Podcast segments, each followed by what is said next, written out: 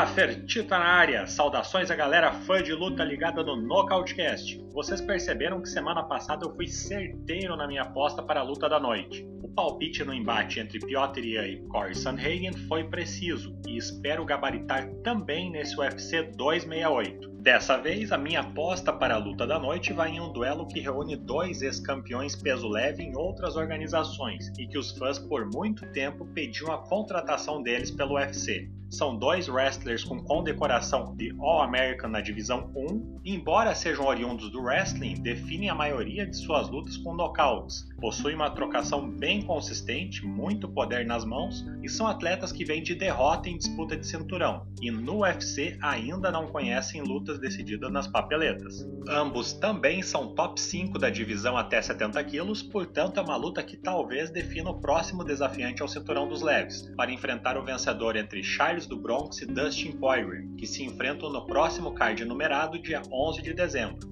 Com todas essas dicas, vocês provavelmente já sabem de qual luta estou falando, né? É a luta entre o número 2 do ranking, Justin the Highlight Gate, e o quarto colocado na divisão, Iron Michael Chandler. De um lado, Gate, cartel de 22 vitórias, 20 delas pela via rápida e apenas 3 derrotas. No UFC são 8 lutas, 5 prêmios de luta da noite e 4 bônus por performance. É isso mesmo, Justin Gate tem mais bônus do que lutas pelo UFC. E isso porque quem acompanha a carreira dele desde que era campeão dominante lá no WSOF já conhece o potencial de destruição desse indivíduo. Na antiga organização foram 10 vitórias em 10 lutas, 9 delas por nocaute, 5 defesas de cinturão e muita violência em cada apresentação. Desde que trouxe seu estilo empolgante para o UFC, nocauteou Michael Johnson, foi campeão interino aplicando uma surra em Tony Ferguson, além de conseguir nocautes rápidos contra James Vick, Donald Cerrone e Edson Barbosa, mas acabou derrotado em verdadeiras guerras contra Ed Alvarez e Dustin Poirier. Quando desafiou Khabib Nurmagomedov pelo cinturão linear, acabou finalizado.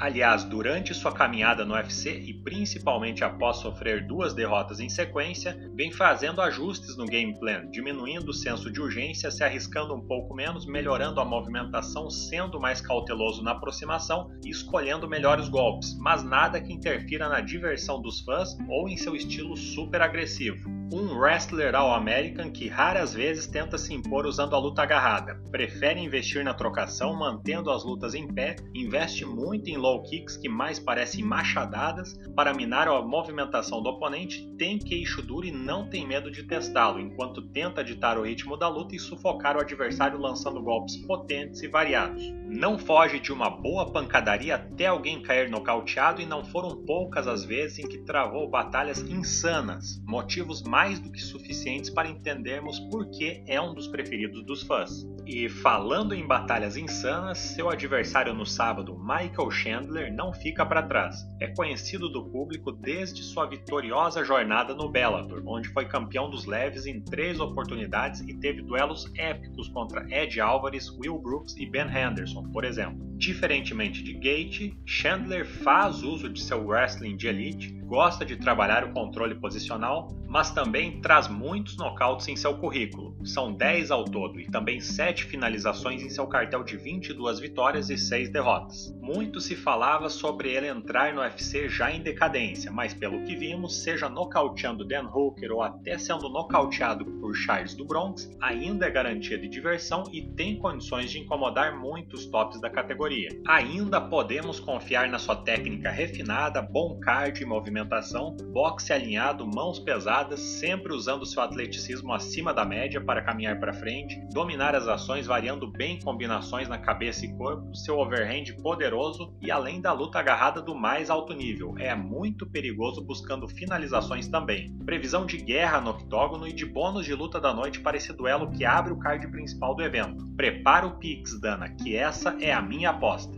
Um abraço a todos, boas lutas e até a próxima!